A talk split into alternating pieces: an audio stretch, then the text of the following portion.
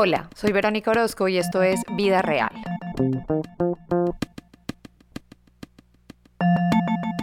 Hoy, la industria de la moda se ha convertido en uno de los mayores problemas del mundo en los últimos tiempos, por su impacto en el medio ambiente y por la explotación laboral a la que son sometidos millones de trabajadores alrededor del mundo. El slow fashion o moda sostenible aparece entonces para contrarrestar los efectos nocivos de esta industria.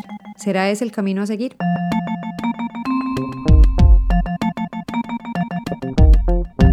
Hoy, en este nuevo capítulo de Vida Real, nos acompaña la rubia inmoral. Ella es humanista y es la fundadora de la plataforma de feminismo, sostenibilidad y arte inmorale.com. Rubia Bella, ¿cómo estás? ¿Qué hay? Hola, Vero, muy bien. ¿Y tú? Muchas gracias por la invitación. No, estoy muy, muy feliz. Yo soy una fan tuya, entonces me siento muy contenta de que estés acompañándome hoy en este programa para que hablemos de el slow fashion, de la moda sostenible. ¿Qué es slow fashion y qué es moda sostenible? Bueno, Vero, eh, esto, es un, esto es un concepto que empezó muy recientemente, después que en Bangladesh se cayó un edificio completo que tenía eh, diferentes eh, fábricas de marcas que todos y todas conocemos. Entonces, a raíz de esto, se empezó, digamos, a tener más conciencia y a hacer investigaciones de qué pasaba con la ropa que nosotros consumíamos, quién las producía, bajo qué condiciones.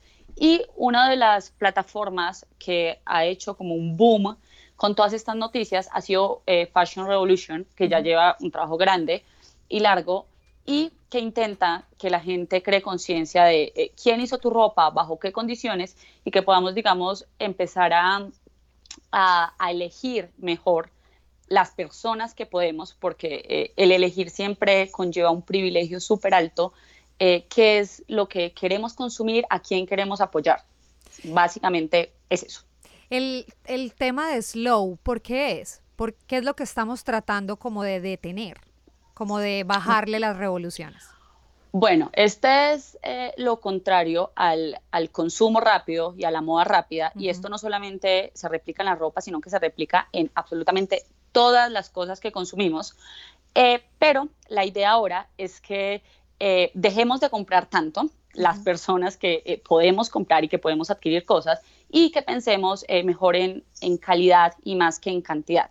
Que esto es lo que ha pasado mucho con la democratización de la moda, que salió pues como el, el la palabra diciendo y abanderándose de, bueno, todo el mundo puede consumir.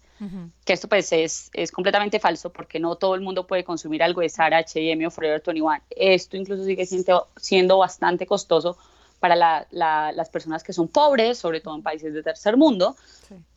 Pero esto sí nos ayudó a que las personas que tenemos cierta capacidad adquisitiva podamos, digamos, comprar y votar más fácil. Entonces, ¿de qué se trata? Es que tú pienses dos veces eh, qué es eh, lo que estás consumiendo, por qué lo estás consumiendo. Para mí es súper importante que todas las personas pensemos en qué hay detrás de nuestro consumo, porque no es solamente como la necesidad, la necesidad pasa a otro plano, claro. pero sí tiene otros significados bastante fuertes. Entonces, cuando desaceleramos todos estos procesos, digamos, nos vamos dando cuenta de un montón de cosas, como eh, las cosas que queremos legitimar, eh, las cosas también que queremos aparentar y ser.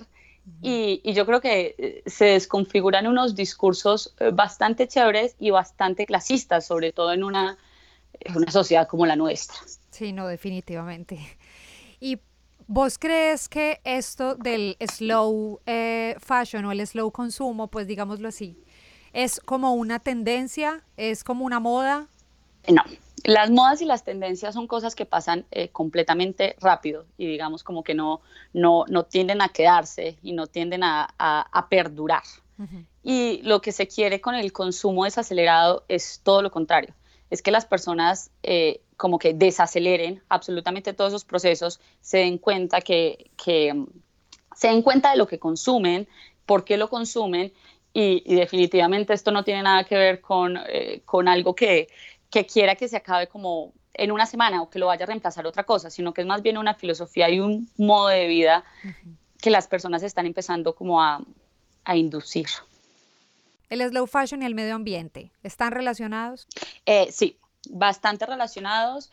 Una de las preocupaciones más grandes de, de eh, digamos, de esta nueva filosofía es que los recursos naturales que se utilizan para crear la ropa que nosotros usamos una vez y desechamos a la semana eh, son muy grandes. La cantidad de agua que se necesita, digamos, para crear un par de jeans es absurda para, para teñir telas, los químicos que se utilizan, las fibras que se utilizan, incluso los materiales sintéticos son bastante invasivos. ¿Qué es lo que pasa con esto? El grave problema de, de, esta producción es que normalmente no se hace en los países de primer mundo, que son los que eh, abanderan estas marcas. Entonces, eh, la cadena va muy así la oficina mayor donde están los, los jefes y los publicistas y todo esto siempre va a estar en, en, Europa o en Estados Unidos, por decir algo. Y eh, como ahorita las marcas no venden un producto, sino que venden una marca, entonces te venden, digamos, un concepto, te venden unos valores, te venden unos ideales y por eso es que las personas consumen, más allá de, de necesito unos tenis, necesito una camiseta. Eh, a ellos no les interesa tener sus, su producción dentro de sus propios países porque les sale muchísimo más costoso. Entonces lo que hacen es como segundearla a unos lugares donde están todas estas fábricas que pueden ser para muchísimas, eh, muchísimas marcas. Entonces, digamos, unas personas que trabajan allí eh, no trabajan solamente para Nike, sino que pueden estar trabajando para Nike, para H&M y para Forever 21. Ellas nunca saben para quién están trabajando. Aparte de eso, aparte de, de, tu segundear esto, también segundeas de dónde consigues los, los recursos, porque evidentemente Estados Unidos no te va a permitir que tú le seques eh, el poquito agua que tiene. Eh, eh, España no te va a permitir una cosa de esas. Entonces tú te vas para un país donde las, las, todas las leyes son muchísimo más laxas. No sé si esto pasará en Colombia, sé que en México sí, hay comunidades que ya están bastante afectadas porque a ellos les sacan los recursos hídricos y también se los contaminan. Eh, aparte de esto, la basura, que es uno de los mayores problemas, así todas las marcas en este momento fueran éticas y te sacaran, digamos, eh, los materiales menos invasivos, con fibras reutilizables, bueno, supongamos, el crear un nuevo producto ya es generar basura. Entonces, bajo el consumo responsable y el consumo sostenible está también eh, cuál es tu necesidad de comprar. Así tú compres todos los días de segunda, igual estás generando un montón de basura. Así compres todos los días la cosa más costosa y ética del mundo, estás generando un montón de basura. Eh, y ese es el primer cambio que hay que hacer y es lo que más impacto eh, le da al planeta porque eso es lo que nos resistimos más. No podemos, o sea, no, no resistimos tener más cosas nuevas. El planeta ya está full y las telas no son cosas que se degradan fácilmente. Entonces, una, una prenda dura, no sé, años, ponle tú 20, 30, 40, 50 años. Y con la producción ahorita que es masiva, pues, y que la gente no le da una, una vida, digamos, útil ni a su pantalón ni a su camiseta, sino que eh, sencillamente los bota, pues imagínate todo lo que genera esto. Por ejemplo, en, si vamos a hablar de Colombia, digamos como que la apertura de mercado es medianamente reciente. O sea, que nosotros podamos consumir eh, muchas cosas y, muchas cosas, digamos, de diferentes precios, es, es algo relativamente reciente. Entonces, evidentemente a ti antes conseguir algo te costaba muchísimo más porque o tenías que viajar, por ejemplo, los que vivimos en ciudades pequeñas, pues conseguir cosas era bastante reducido. Y tú aprovechabas a comprar o cuando viajabas al exterior o cuando ibas a Bogotá o algo así, e incluso dentro del mismo país las cosas eran mucho más reducidas, que fue lo que pasó cuando ya empezaron a llegar todas las cosas, que obviamente eh, pues la gente eh, pudo comprar muchísimo más fácil a un precio, digamos que, que le quedaba más cómodo, esto siempre hablando de una clase media alta y que evidentemente el colombiano es súper arribista, entonces, cuando, cuando les das esa oportunidad, eh, siempre van a querer demostrar que ellos pueden más que otros que es uno de los grandes problemas del consumo acá, que es algo muy parecido en Estados Unidos, porque la gente no le interesa conservar, la gente vota porque ellos pueden comprar todo el tiempo. Claro. Entonces es como si las cosas fueran completamente desechables y no se le da un valor a nada. Entonces, pues yo, ¿por qué voy a tener que utilizar esto más de tres meses? ¿O yo para qué me voy a llevar esto de una casa a otra casa? ¿O yo para qué voy a voy a repetir esta ropa si me puedo ir a comprar otra cosa a 5 dólares mañana. Claro. Entonces, cuando tú tienes ese pensamiento y cuando a ti el capitalismo te dio el pensamiento de no es la calidad lo que estás consumiendo o no es, bueno, ciertas cosas, sino es el poder que te vean consumiendo más, mm. entonces pues obviamente todo el mundo se enloquece. Entonces, ¿qué es lo que dice? Como no, eh, yo lo que voy a hacer es comprar una cosa diferente cada semana, porque eso me va a dar un estatus de que puedo. Y te lo voy a poner en un ejemplo muy fácil. Eh, es muy difícil o no tan fácil ver, digamos, como una blogger repitiendo ropa. Sí, es cierto. Es como una cosa que tú casi nunca ves. O, o, porque intercalan las fotos o lo que sea, pero sencillamente esa es la imagen que ellas no quieren vender. Ellas quieren vender que tienen la capacidad de no repetir ciertas cosas porque no necesitan hacerlo y porque tienen un, un, un nivel adquisitivo mucho más alto, que eso eh, tú lo puedes desplegar a otras cosas. Entonces, cuando, cuando eh, en este libro que yo estaba recomendando hoy en redes, que se llama No Logo de Naomi Klein, habla que la clase media es la que más consume logos. Entonces, un logo es una correa Gucci, un bolso Louis Vuitton, eh, un montón de cosas. El cocodrilo gigante de Lacoste en la camiseta. Exacto, eh, la camiseta que dice Versace, la forma, el Fendi, bueno, y todo esto. Y es porque ellos necesitan que los legitimen de esa forma. Así pues esto les haya costado eh, poner una tarjeta en 46 cuotas, que eso también significa que tú no puedes. O peor aún, que, estás patrocinando la copia, porque muchas personas no podrían pagarlo, sino que compran pues la réplica o... Y, y que encima te hay réplicas carísimas, hay réplicas de Chanel que valen dos millones de pesos y yo soy como, pero... no hay derecho.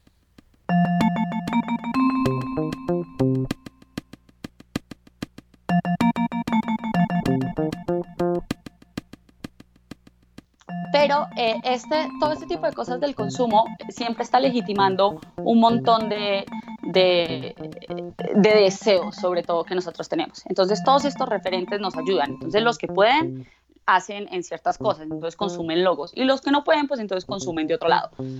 Y, y, eso en Colombia se ve bastante. O sea, el, el, consumo en Colombia es aceleradísimo.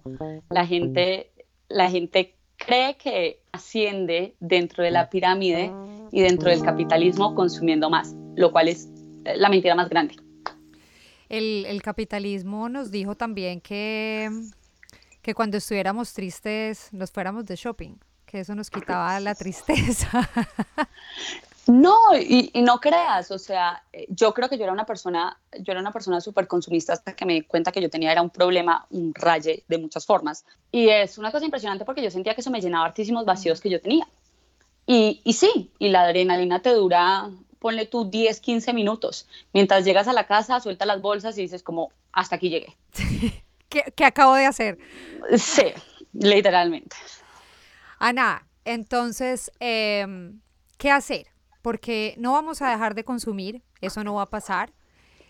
Hay marcas locales que obviamente son más costosas que las marcas que hacen producción en cadena.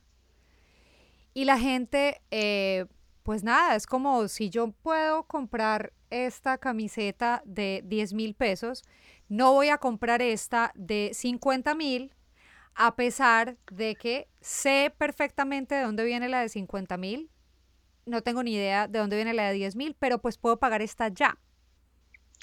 Eh, en esto hay muchos conceptos, digamos, revueltos y el primero es el del poder elegir, que creo que ya lo había mencionado antes, y que esto involucra ya cierto privilegio. Eh, la moda sostenible tiene un gran problema hasta el momento, que espero que se solucione en algún punto, y es que es un asunto de clase también.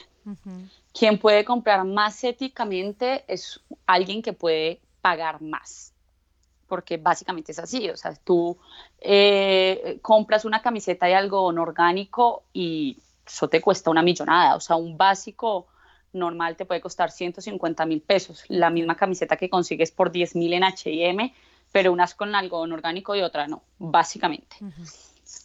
Entonces, eh, es uno de los graves problemas del, consumo más consciente y es que implica, tiene implicaciones de clase bastante fuertes. Pero dentro de, todo este cambio, lo primero es saber tú qué puedes hacer dentro del sistema. A ver, por ejemplo, yo soy una persona que, puede tener la capacidad de elegir eh, no comprarse 53 camisetas de 10 mil y de pronto comprarse dos, que son las que necesita y las que de verdad quiere y le gustan y va a utilizar y les va a poder dar palo. Y, esa, y esas son las que les voy a dar como una vida útil de lo que me dure. Entonces es tú también ubicarte en qué es lo que puedes hacer. La otra cosa es que es imposible ser 100% sostenible o 100% ético o lo que sea. Cualquier cosa que involucre consumir eh, ya genera residuos. Era lo que yo ya te, lo que yo te decía, hasta cagar. O sea, el ser humano genera unos residuos horribles. Esto daña al medio ambiente. Los electrodomésticos que compramos dañan al medio ambiente. Eh, bueno, y los derechos laborales de las personas igual están vulnerados hasta con un lapicero que consumas. Pero que no lo puedas hacer todo no quiere decir que no puedas hacer algo y que no puedas desacelerar tus procesos. Entonces el punto es, ¿cuántas cosas necesito yo para en realidad mostrarle a la gente que soy rica o que puedo? Y ir desaprendiendo e ir cuestionando de todas esas cosas y pues darte cuenta que en realidad no necesitas ninguna y que eso no te hace más rica ni más rico dentro de la estructura y que en realidad puedes comprar las cosas que te gusten, que te hagan sentir bien y que tú sepas que vas a usar. Lo más importante de todo es, si la gente deja de comprar tanto y le da la vida, que las cosas, eh, le da la vida útil a las cosas que, o sea, que le pueden dar, pues la cosa cambiaría bastante. Eh, siempre cuestionarse, digamos, lo que está pasando en la publicidad y, y, cómo nos ponen las tendencias, porque es una, es una vaina que ha crecido y que es monstruosa ahora, o sea, de venir de primavera, invierno y verano, ahorita son como 53 eh, cosas y tendencias que nos meten al año y si tú ves una vitrina una semana, la otra semana tiene mil cosas nuevas. Entonces como que eso siempre te obliga a estar cambiando y si tú ves ahorita que consumimos tanto virtualmente, todo es como necesitas esto nuevo y esto lo último nuevo y esto lo último nuevo. Entonces es más como empezar a cuestionarse todo este tipo de cosas y decir como, bueno, qué procesos yo puedo eh, estar desacelerando y qué cosas necesito y qué cosas no y por qué necesito esto y por qué no. Pues yo creo que muchas de las personas que, que o yo por lo menos soy una compradora compulsiva desesperante. Y, y, si tú te pones a mirar, pero yo no sé, pero yo quiero que hagas como que te pienses cuando, o si lo eres, cuando consumías desastrosamente. ¿Cuál es la vida que uno le da a esas cosas? Básicamente nada. O sea, hay cosas que uno, yo tenía cosas con etiqueta o cosas que me había puesto una vez. Yo tenía cosas que había comprado sencillamente porque estaban en rebaja, pero esa vaina ni siquiera me gustaba. Y por eh, años. Años, sí, las prendas con etiqueta guardadas en, en el closet haciendo, o sea, ¿qué es eso? Y hay cosas desde el principio que uno sabe que nunca va a consumir y que uno no quiere y que uno no le gusta. Uno simplemente lo hace porque como por llenar la bolsita con algo más. Entonces, cuestionarnos todo esto, yo creo que es la primera forma en la que podemos eh, empezar a cambiar los, los procesos, darle la vida a las cosas, que es eh, reutilizar. A mí me parece súper chévere que, que, la gente empezara a dar segundas oportunidades, no porque yo tenga una tienda de ropa de segunda, pero también me pueden comprar a mí. La ropa de segunda, las tiendas vintage. Hablemos de eso. Que, ¿Cuáles son los temores de la gente para no comprar la ropa de segunda? Unos temores, a mí me llegan casos de todo. A mi gente me ha dicho que tienen mala vibra y yo, ah, no, pero la camiseta de HM que es hecha por una persona que está muerta en este momento, ¿no te parece que trae como un poquito de mala vibra? Sí, un poquito eh, de sangre. No, pues no sé, que de pronto una vaina hecha por una persona que está explotada o por un niño o por una o por una persona que está, un inmigrante o alguna cosa explotado, pues no sé si no te vaya a traer eso mala vibra. Entonces un montón de cosas que, pues, que hay que replantear, pero yo creo que la reutilización de cosas en Colombia es también un problema de clase bastante grande. Y te pongo este ejemplo. Normalmente, ¿tú qué hacías cuando, creo que eso ahorita ha cambiado un poquito, pero bueno, ¿tú qué hacías cuando la ropa no te servía más o no te gustaba más? Normalmente siempre se la regalaba a alguien menos favorecido que uno. Claro. En la casa siempre fue así y uno también lo hizo y los papás mandaban la ropa para otro lado. Bueno, entonces imagínate, entonces así funciona más o menos todo. Entonces, ¿qué dice una persona, digamos, en Colombia? Si yo puedo y si yo soy una persona que puedo tener algo nuevo, ¿por qué voy a reutilizar algo si ese algo es lo que yo le doy a una persona que es pobre? Entonces, eso inmediatamente a mí me haría una persona pobre. Lo primero que te va a salir eh, cualquier persona y lo que más tiene metido es cómo se te ocurre. Porque voy a usar yo algo que otra persona ya usó si yo puedo comprarme algo nuevo. Claro. y es eh, de construir todos esos discursos, sobre todo el, el, clasismo tan grande que nosotros tenemos, y darse cuenta que en realidad uno puede conseguir cosas incluso más, más auténticas, de mejor calidad y a precios, digamos, más racionales que, que eh, no sé, que otro tipo de cosas. Pero, pero creo que eso es algo que lentamente eh, la gente irá, digamos, adoptando, porque, en, por ejemplo, en Europa eso ya se ve bastante. Y la gente, a la gente le gusta. Y no es alguien, digamos, que vaya a ir a una tienda eh, porque no tiene dinero, porque no, allá la gente, sobre todo los jóvenes, van y compran ropa de segunda porque les parece que va mejor con su, con, con su estilo y con su todo y consiguen cosas más loas y más excéntricas. Entonces, que chimba, yo quiero ser la reina de las loasas, por ejemplo, yo soy así. Entonces la gente va y consume en esos sitios porque evidentemente en Sara no te va a llegar eso. Entonces, no sé, yo creería que también es algo de tiempo. Ojalá no nos coja muy tarde.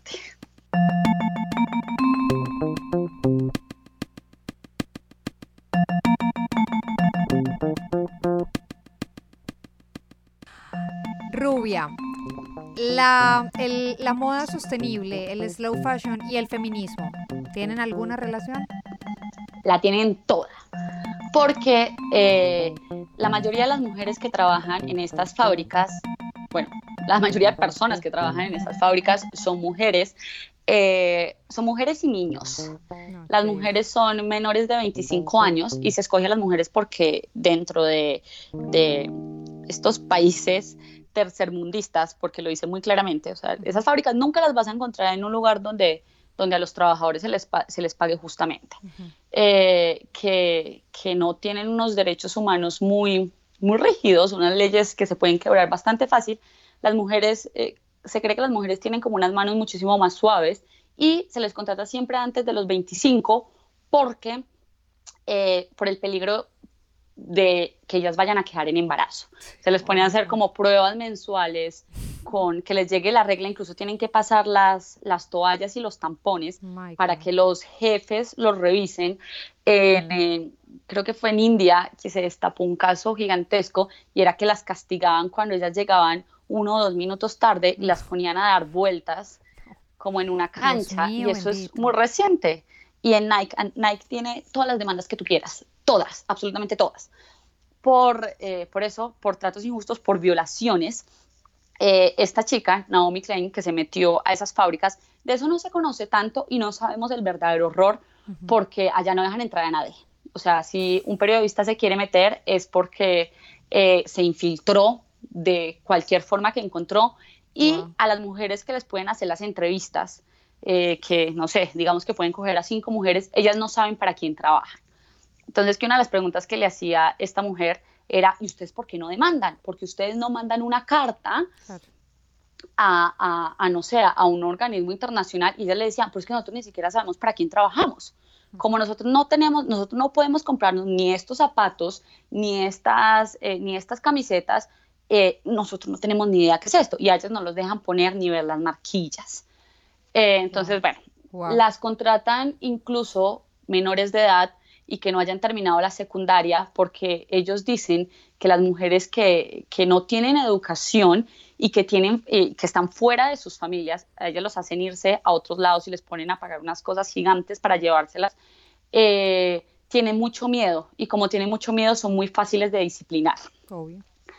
Eh, entonces es toda una estructura del horror y el, y el terror. Yo no sé si ustedes se dieron cuenta, pero hace como dos o tres años en una camiseta alguien, pues que no me acuerdo de qué marca fue, les llegó una nota de una persona de trabajadora de esa marca y decía, por favor ayúdenme, nos estamos muriendo. Pues ve, yo encontré un, un, encontré el caso de una vieja en Arizona que en una cartera encontró una nota en chino, pero no era de una fábrica, sino de un preso chino que esa es la otra. Los presos trabajan gratis como esclavos, porque eso es esclavitud. Si tú trabajas y no te pagan, pues estás siendo un esclavo. Y la nota decía, pues nada, que los trataban horrible, que tenía, pues los obligan a trabajar, etcétera. Bueno, supongo que no sea la primera vez. No, ellos han mandado, intentado mandar dentro de las prendas hartísimos eh, mensajes diciendo que por favor los ayuden porque nadie sabe eso y nadie en realidad se ha podido meter porque eh, Vero, seamos sinceros, a nadie le importa. Entonces, sí, a ver, yo entiendo que el consumo en sí sostenible es una cosa que, que envuelve la clase de muchas formas, pero la desaceleración del consumo no. Y eso sí es una cosa que podemos hacer todas y todos, independientemente de dónde estemos ubicados en la pirámide. Desacelerar, de eso se trata. Sí, sí, de dejar de consumir. Es lo que te digo, tú puedes ser una persona que consume súper ético, pero si no dejas de consumir, tampoco estás haciendo nada. Con el boom de las redes sociales y el auge, y ahora pues que la publicidad está prácticamente ahí, se ha acelerado muchísimo más el consumo, porque ya tienes acceso pues a muchas marcas, a y a muchos antojos también. Total, y esto es una cosa que se nos ha salido de las manos y, y ahorita con, con todo este mundo que, que, nos, que nos quieren vender, sobre todo de, de bloggers y de todo esto que, que tiene una vida anhelada y soñada y se visten como princesas y nunca repiten ni, ni bolsos, ni, ni camisetas y todo el mundo quiere ser como ellas, pues obviamente esto impulsa más a que todo el mundo esté como en ese, en ese mood todo el tiempo. Claro. Pero, pues yo creo que eso es también en parte lo que uno está haciendo, o sea, por lo menos llegando información. Yo no puedo hacer que tú pienses igual a mí y tampoco puedo hacerte a ti eh, cambiar la forma en la que tú consumes o la forma en la que tú actúas, ni subir tu empatía, ni nada de eso. Pero por lo menos sí te puedo hacer cuestionar. Y si yo te hago cuestionar de, bueno, de pronto tú nunca habías estado pensando esto, de todas las cosas que compras, que tal vez puedes elegir otras cosas o tal vez puedes no comprar o tal vez puedes no ser la ovejita del consumo y pararte un segundo y pensar eh, por qué lo estoy haciendo y para qué lo estoy haciendo, eh, bueno, eso ya es un camino grandísimo eh, ganado. Y puede sonar como un poco, no sé, de pronto alguien sale y dice, no, eso nos pasa a todos y a todas, pero no, es un target que llega muchísimo más a las mujeres. Las mujeres normalmente somos mucho más, nos pueden persuadir más fácil y el consumo está hecho para nosotras. Si bien últimamente al hombre se le ha abierto también su espacio, eh, la publicidad del consumo y del marketing es básicamente hecho para vender a las mujeres. Es lo que pasa también eh, con los productos de belleza, con el skincare, con todo este tipo de cosas. Es como, son cosas que tú le vendes a las viejas porque las viejas necesitan reafirmarse de todas las formas posibles. Y las puedes hacer consumir lo que quieras, porque yo no había notado que mis poros estaban abiertos hasta hace tres meses. Y eso nunca me había traumado hasta hace tres meses. Me pasa igual.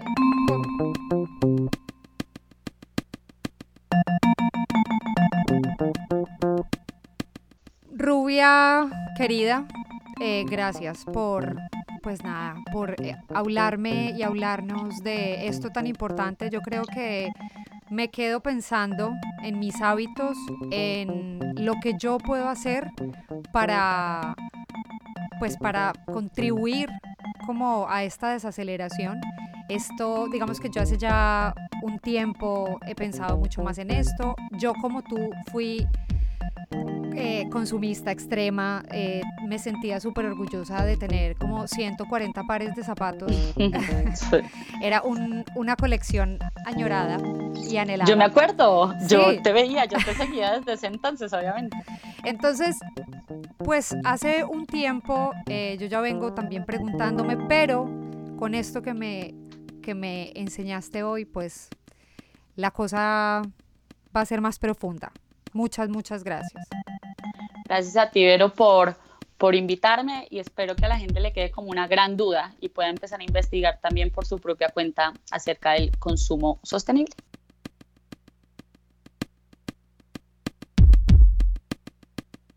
Vía Real es producido en Miami por Indio Films. Ingeniería, María Elisa Yerbe. Postproducción, Nicolás Achuri. Música original, Felipe Navia y Nicolás Achuri.